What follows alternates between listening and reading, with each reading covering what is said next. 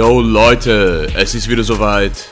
Schön, dass ihr reinhört bei Drive, der ultimative Mindset und Mentality Podcast mit mir, mit Mo Mabruk, aus dem wunderschönen Wien, raus an die Welt. Ich freue mich, dass ihr dabei seid. Jetzt geht's los. Viel Spaß.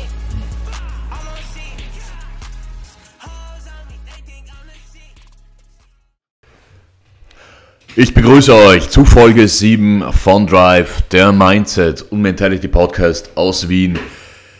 Wir haben uns heute folgende Folge mit dem genauen Prozess der Transformation von einem Zustand zu einem verbesserten oder zu einem abgehärteten mentalen oder körperlichen Zustand hingearbeitet. Also wir haben uns quasi, quasi diesen Prozess der Abhärtung im genauesten angeschaut und uns den Weg dahin hingearbeitet und haben festgehalten, dass auf körperlicher Ebene im Prozess der Hypertrophie durch Training und durch Reizsetzungen Mikroschäden und Entzündungen herbeigeführt werden, die eine Reparatur und einen Aufbauprozess äh, hervorrufen. Und das quasi passiert genauso auf mentaler und geistiger Ebene, dass durch geistige und mentale Anstrengungen, durch Erschöpfungen auf mentaler und psychologischer Ebene, dass dadurch auch die mentalen Grenzen oder das mentale Mindset quasi abgehärtet werden kann und zu einer Leistungsverbesserung hingeführt werden kann. Heute gehen wir in diesem Zusammenhang auf einen wichtigen oder zentralen mentalen Aspekt ein, der bei der Erweiterung der körperlichen Leistungsfähigkeit und der geistigen Leistungsfähigkeit von immenser Bedeutung ist Heute schauen wir uns in diesem Zusammenhang an, wie wichtig unsere Wahrnehmung nämlich von Belastungen und Belastungsreizen unsere Entwicklung mitbestimmt. Denn die Wahrnehmung unserer mentalen Einstellung, also die Wahrnehmung und unsere mentale Einstellung und Haltung, die man auch abgekürzt als die sogenannte Challenge Response bezeichnen kann, ist nämlich sehr entscheidend dafür, äh, ob und in welchem Ausmaß wir tatsächliche Fortschritte durch Belastungsreize generieren können. Als Einleitung in die heutige Thematik möchte ich einen wichtigen Gedanken zum Thema der Transformation ergänzen und die Zielsetzung im Hinblick auf Ebene der Mo oder im Hinblick auf die Motivation noch einmal näher beleuchten. Wir haben ja gelernt, dass die hormonellen Rahmenbedingungen, zum Beispiel Dopamin, schon im Prozess des Verlangens im Blut ansteigen. Und Dopamin quasi auch dann zur Folge eines Bewegungsimpulses freigesetzt wird, um unseren Aktivitätspegel ein wenig zu befeuern oder zu unterstützen. Also die biologische Ermunterung oder die biologische Aufhellung der Stimmung oder der mentalen Stimmung ist also in diesem Fall eine Antwort auf einen Impuls, den man aus eigenen Stücken und selbstständig setzt. Es passiert erst immer dann, wenn wir uns aus uns selbst heraus ohne irgendwelchen externen Faktoren in Bewegung setzen, dann wird Dopamin freigesetzt. Es gibt aber auch den umgekehrten Weg, nämlich sich zuerst mit etwas zu belohnen, einen Kaffee, einen Tee oder einen ungesunden Stimmungsaufheller wie eine Zigarette oder irgendeine Pille, um sich dann für eine bestimmte Tätigkeit in Gang zu bringen. Das Problem ist, dass bei solchen extrinsischen Motivatoren, also externe Mittel, die dazu beitragen, unser, Hand, unser Handeln quasi anzustoßen, dass sie natürlich auch eine gewisse Abhängigkeit erzeugen. Wir bilden quasi einen Reward Pathway, also eine Belohnungsschleife aus, die immer zuerst eine Belohnung voraussetzt, um, äh, damit man sich in Gang setzt. Fehlt die Belohnung, ist der Betroffene nicht bereit, aktiv zu werden. Und exzessive Belohnung, also wenn man wenn man immer zu und intensiv äh, jemanden belohnt für etwas, äh, führt das sogar zu Sucht. Und Sucht beeinträchtigt das Verhalten von Menschen massiv und sehr schädigend. Wir wollen also den ersteren Pathway bevorzugen. Wir wollen den ersteren Pathway bevorzugen, prägen und etablieren. Weil wir schon von biologischer Seite her schon so gebaut und so programmiert sind, dass wir durch Bewegung und Fleiß äh, uns gewisse hormonelle Rahmenbedingungen schaffen und erzeugen können. Wir brauchen keine externen Mittel. Durch Bewegung und Training, durch Aktion und Fleiß werden schon Dopamine, Adrenalin und auch Endorphine freigesetzt. Also lassen wir es nicht zu, dass wir dieses genetisch angelegte System durch äußere äh, und externe Mittel, durch äußere Belohnungen zerstören. Wir haben ja auch zuletzt den Fokus auf die Transformation gelegt. Die Transformation ist in der Aufbaulogik zwischen Start und Ziel der Prozess. Es ist der Prozess oder der Weg zwischen Start und Ziel. Aber gerade dieser Prozess ist eigentlich das Spannendste an der gesamten Storyline. Es ist quasi der Hauptakteur ähm, in der Storyline der Entwicklung. Wir denken ja immer, dass wir Ziele setzen, nur um das Ziel zu erreichen. Ja, wir wollen das Ziel erreichen. Aber ist das Ziel erstmal erreicht, bleibt nichts anderes außer ein stationärer Zustand, der schon wieder auf den nächsten Anreiz oder auf den nächsten Push wartet. Das Ziel ist immens wichtig, um eine Orientierung, eine Richtung und eine, gewünschte, und eine gewünschte Destination anzupeilen. Aber das eigentliche Motiv, oder die Motivation, die unser Staunen und unsere, Begeisterung quasi befeuert, aber auch zum Beispiel unseren Ärger und unser Missfallen und unseren Unmut äh, und, und alle unsere tiefsten Emotionen befeuern und mobilisieren kann, das ist der Prozess, der Weg, in dem nämlich der, äh, in dem der Fortschritt mit Fleiß, mit, mit seinen Höhen und Tiefen, mit den Barrieren und den Erleichterungen und auch den ekstasischen Phasen vonstatten geht. Dieser Weg ist es, der Weg, in dem sich diese Entwicklung abbildet. Dieser Weg ist es, wofür, wofür es sich letzten Endes lohnt, sich ein Ziel zu setzen. Daher ist es immens wichtig für dich zu erkennen, den Fokus auf die Gegenwart dieses Prozesses und dieses Weges zu richten. Und nicht immer nur, nur stur das Ziel oder die endgültige Destination zu sehen. Du wirst dir immer merken, dass dieses Ziel, das du dir setzt, vielleicht genauso ein Zwischenziel auf deinem Weg ganz woanders hin ist. Daher ja, Ziele sind das Um und Auf, um die Richtung, um die Destination festzulegen, aber konzentriere deinen Fokus auf die Gegenwart dieses spannenden Prozesses, dieses Kampfes und, die, und, der, und der Entwicklung auf deinem Weg. Das wird dir die notwendige Motivation, deine Höhen und Tiefen und deine ekstasischen Momente des Fortschritts letzten Endes liefern. Nun aber tasten wir uns an das Thema der heutigen Folge heran. Wir sind ja letztes Mal beim Gedanken der mentalen Abhärtung durch die Erweiterung und durch das Pushen der mentalen Grenzen stehen geblieben und haben uns zuletzt dazu eine Passage aus David Goggins Buch Can't Hurt Me angehört. Ihr erinnert euch, der Schlüsselmoment bei Goggins war nämlich jener, bei dem er nämlich bei sehr schmerzhaften körperlichen Anstrengungen, die teilweise auch mit Verletzungen einhergingen, durch einen Dialog und durch ein Verhandeln mit seinem Unterbewusstsein, mit seinem Governor, so hat er das bezeichnet, seine mentalen Grenzen ausweiten oder weiter nach vorne hinaus verschieben konnte. Also der Schlüsselmoment besteht nach David, nach David darin, das Unterbewusstsein, welches uns bei schmerzhaften oder körperlich anstrengenden Aktivitäten mit Hilfe der Signale unseres Körpers und mit Hilfe emotionaler Impulse zum Stehenbleiben oder zum Aufgeben zwingen möchten, mit dem Unterbewusstsein an dieser Stelle zu verhandeln, nicht locker zu lassen und damit die empfundenen Anstrengungen oder die empfundenen körperlichen Signale umzuwerten oder eben anders zu interpretieren. Also der Schlüsselmoment des Wachsens besteht nämlich genau darin, diese Signale unseres Körpers weitgehend abzustufen. Ja, dadurch, also durch die Abhärtung des Unterbewusstseins und, äh, und des Minds quasi gegenüber Signalen und emotionalen Impulsen, die unser Körper an uns, äh, an uns schickt, lernt man Kontrolle und Führung und die Fähigkeit, die, die, diese körperlichen Signale in ihrer Wertigkeit und in ihrer Wichtigkeit äh, anders oder äh, anders zu interpretieren, selbstständig zu bewerten und weiter nach vorne hinauszuschieben.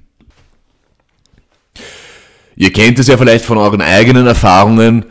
Ähm, äh, du kennst vielleicht folgende Situation, du ziehst, dich, du ziehst dich an, gehst raus zum Laufen, du startest los und nach wenigen Minuten, na, nach wenigen Minuten des Laufens spürst du einen stechenden Schmerz in den Waden oder in den Zehen oder du spürst ein, ein Entziehen in der Brust. Ja.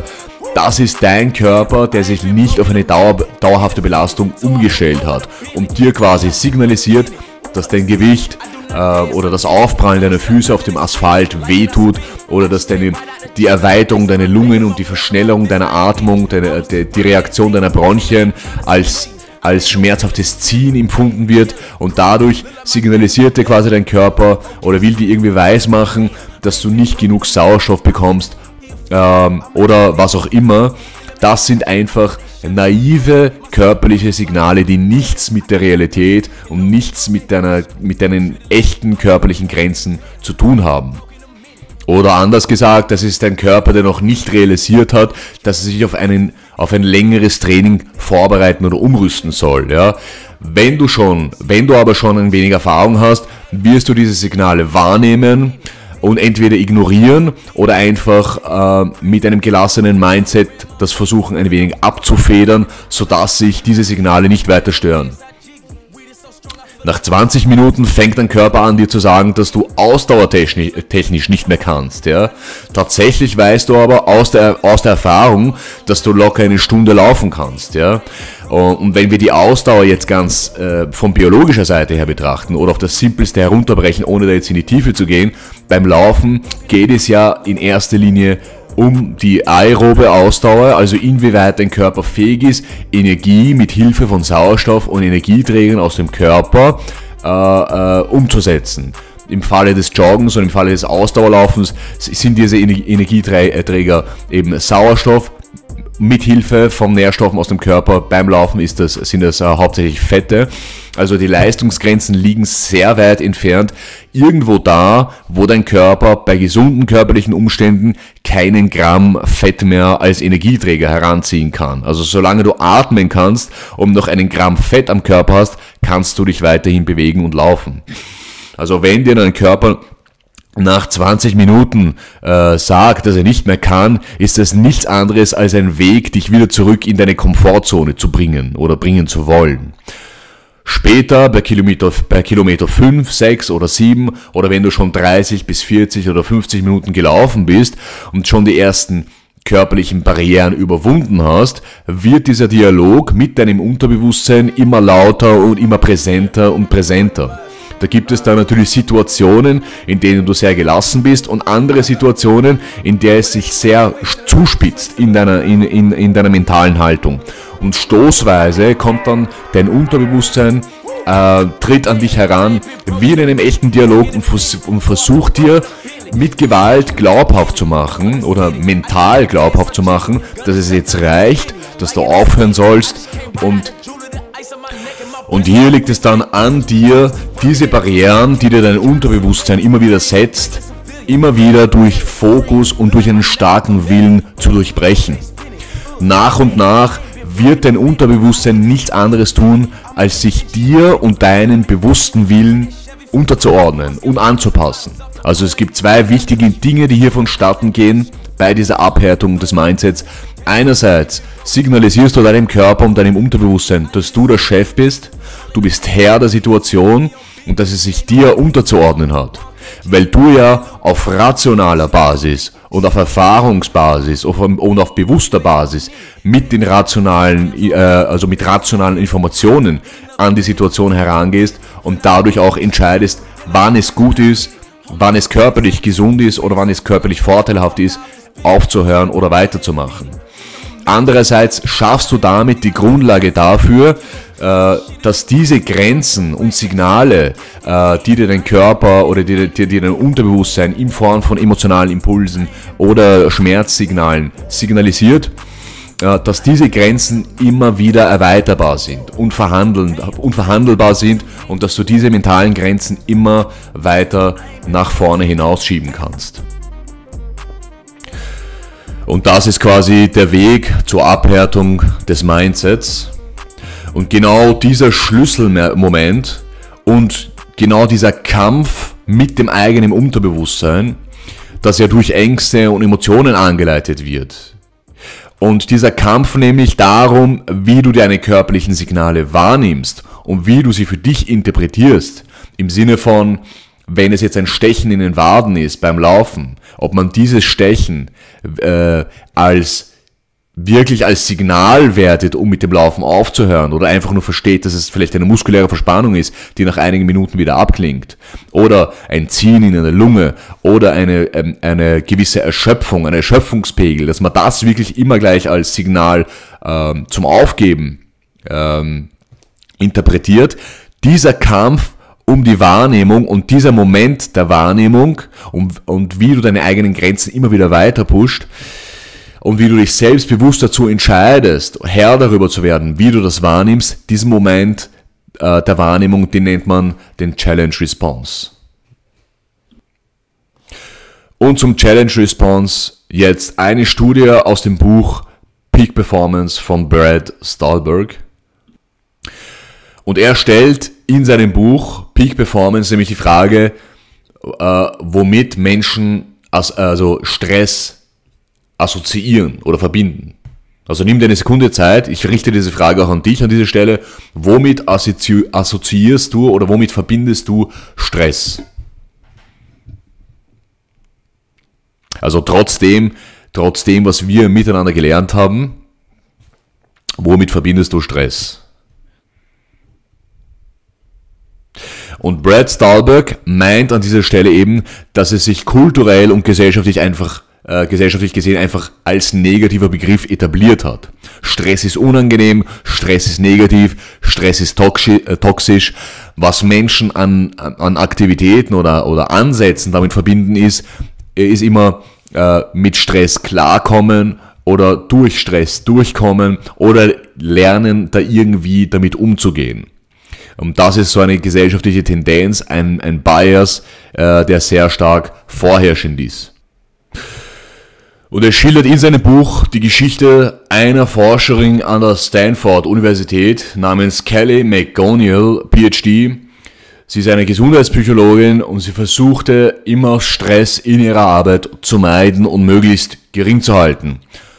Bis sie dann auf eine Studie stieß, die besagte, dass ein geringerer Anteil der Amerikaner, welche Stress nicht als etwas Negatives oder als etwas Destruktives einstuften oder ansahen, laut den Zahlen ein 43% geringeres Risiko hatten, frühzeitig zu versterben. Also gegenüber jenen, die Stress sehr wohl als etwas Negatives ansahen. Also die Studie besagte quasi, dadurch, dass diese Amerikaner, äh, die, dieser geringere Anteil dieser Menschen ähm, Stress als etwas nicht als etwas Negatives einstuften, dadurch eine größere Überleben oder ein, ein, ein geringeres Risiko hatten, frühzeitig zu versterben. Man hat natürlich dann einen Erklärungsansatz versucht zu eruieren und das plausibelste, die, die plausibelste Erklärung war, klar, wenn Menschen weniger Stress erleben, können sie auch keine besonders negative Meinung davon haben. Also sie gingen davon aus, dass diese Menschen keine negative Meinung von Stress hatten, weil sie Stress nicht oft erleb, äh, äh, erleben würden. Ja? Also sie dachten, dieses Ergebnis ist, äh, ist der Tatsache geschuldet, dass diese Menschen letzten Endes länger leben, weil sie einfach weniger Stress erleben. Sie stellten aber dann überraschenderweise fest, dass diese Teilnehmer dieser Studie von der Anzahl her an Stressereignissen, die sie bekannt gaben, während der Studie, die sie in ihrem Leben erlebten oder die sich in ihrem Leben zugetragen hatten, sich bei beiden Gruppen deckten. Also sowohl die, die Stress als etwas Negatives einstuften, als auch die, die Stress als nicht als etwas Negatives einstuften, hatten genauso viele Stresserlebnisse erlebt. Und äh, für McGoniel begann damit die Suche nach einem Erklärungsansatz und nach einer Recherche und die Antwort lag quasi schon ein bisschen in der Luft. Nämlich, also die Frage drehte sich um die, um die Wahrnehmung von Stress und ob Wahrnehmung von Stress oder von Stressreizen tatsächlich einen Einfluss auf unsere Empfindungen von Stress und dessen Auswirkungen auf uns tatsächlich haben könnte.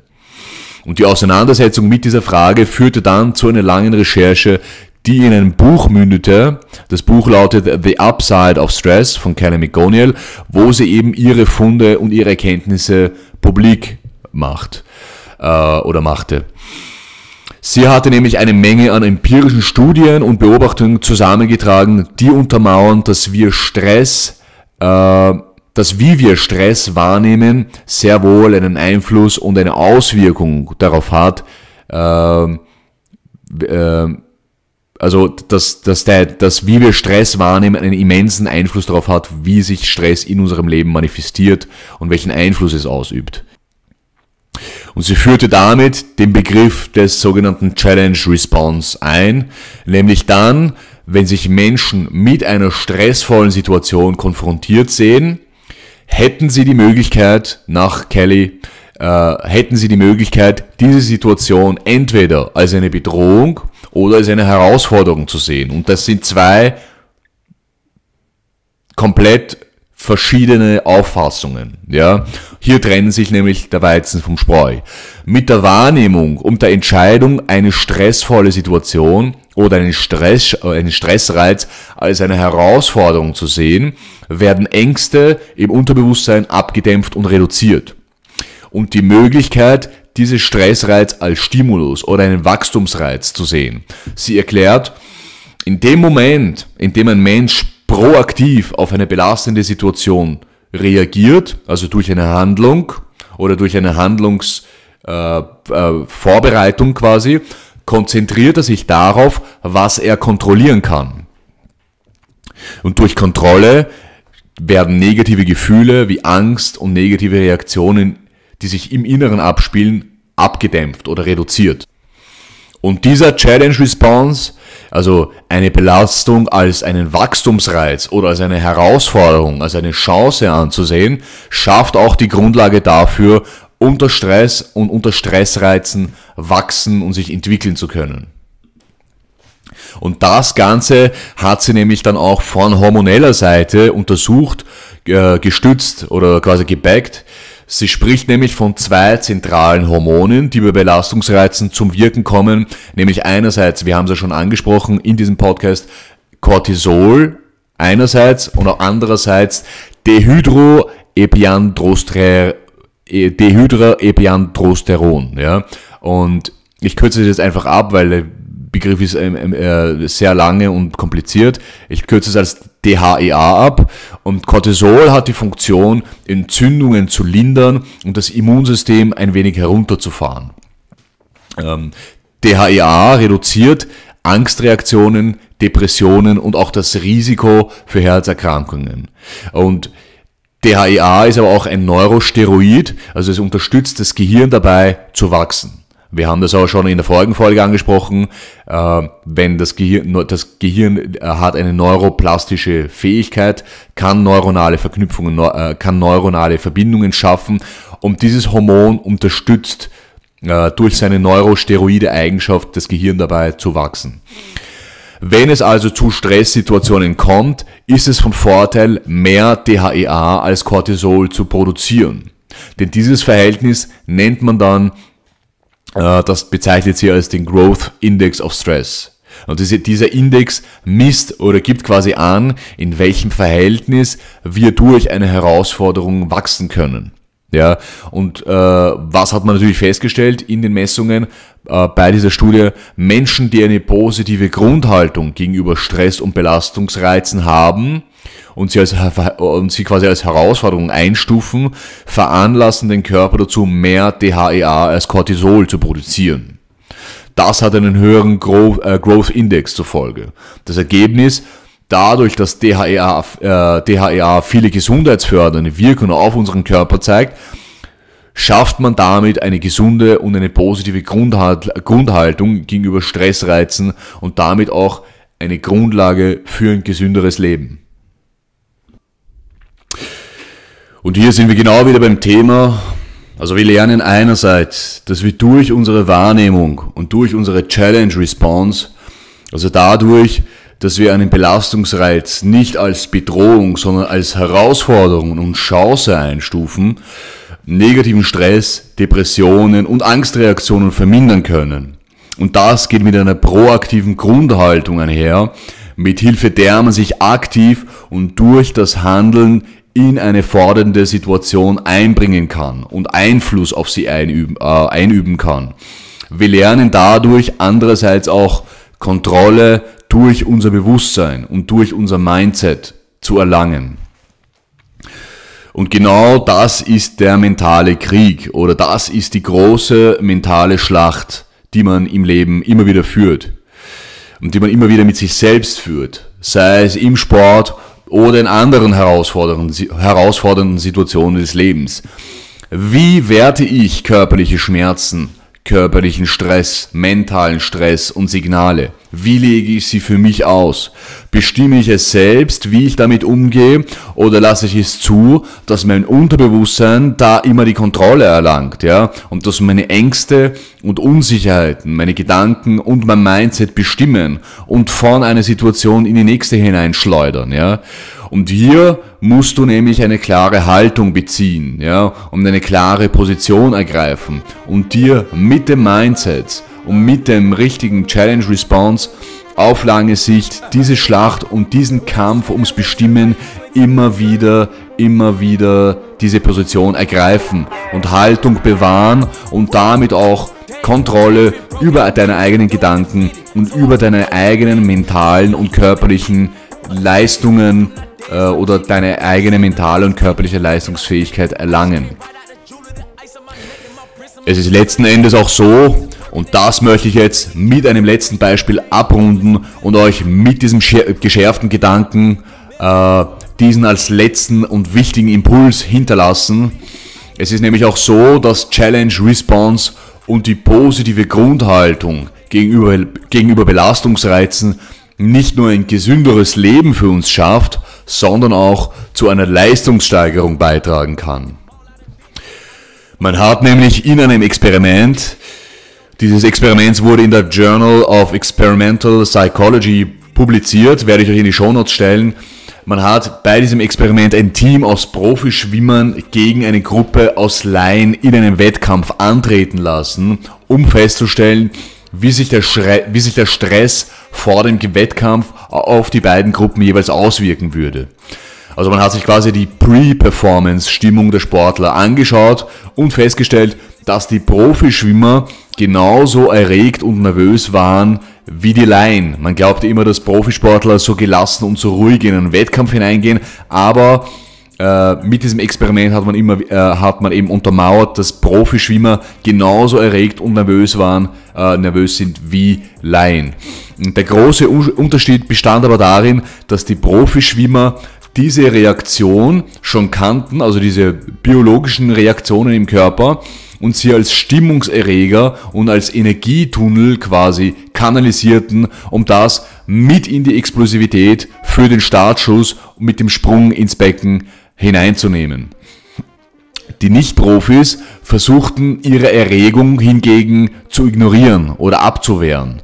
Das führt, äh, das führt auf biopsychologischer Ebene dazu, dass man dem Körper signalisiert, etwas stimmt nicht. Ja? Und dadurch äh, macht man natürlich Einbuße äh, oder Einbußen in der Leistung. Ja? Und das war eben der springende Punkt. Die Profis können die ansteigende Erregung als Energie nutzen, um sich besonders fokussiert und explosiv auf den Wettkampf auszurichten. Insgesamt führt es also zur Erkenntnis, dass genauso dieser Umgang und diese Challenge Response auch unter den Athleten zu besseren Leistungen führt. Also das Mindset und unsere Challenge Response ist ein immenses und erhebliches Tool, mit dem du deine Leistung bestimmen und anhebeln kannst. Ja? Nimmst du die hormonellen Rahmenbedingungen, die hormonelle Erregung vor einer fordernden Situation als Herausforderung und Chance wahr, als Energie, die du auf die, notwendige, äh, auf die notwendige Handlung, die es braucht, richten und kanalisieren kannst, wird das immer und immer wieder zu mehr Kontrolle und zu einer Verbesserung deines Mindsets und deiner eigenen Leistung führen. Das möchte ich dir an dieser Stelle mit diesen letzten Worten ans Herz legen und mich für heute verabschieden. In diesem Sinne wünsche ich eine positiv bestimmte und motivierte Woche. Bis zum nächsten Mal. Ciao.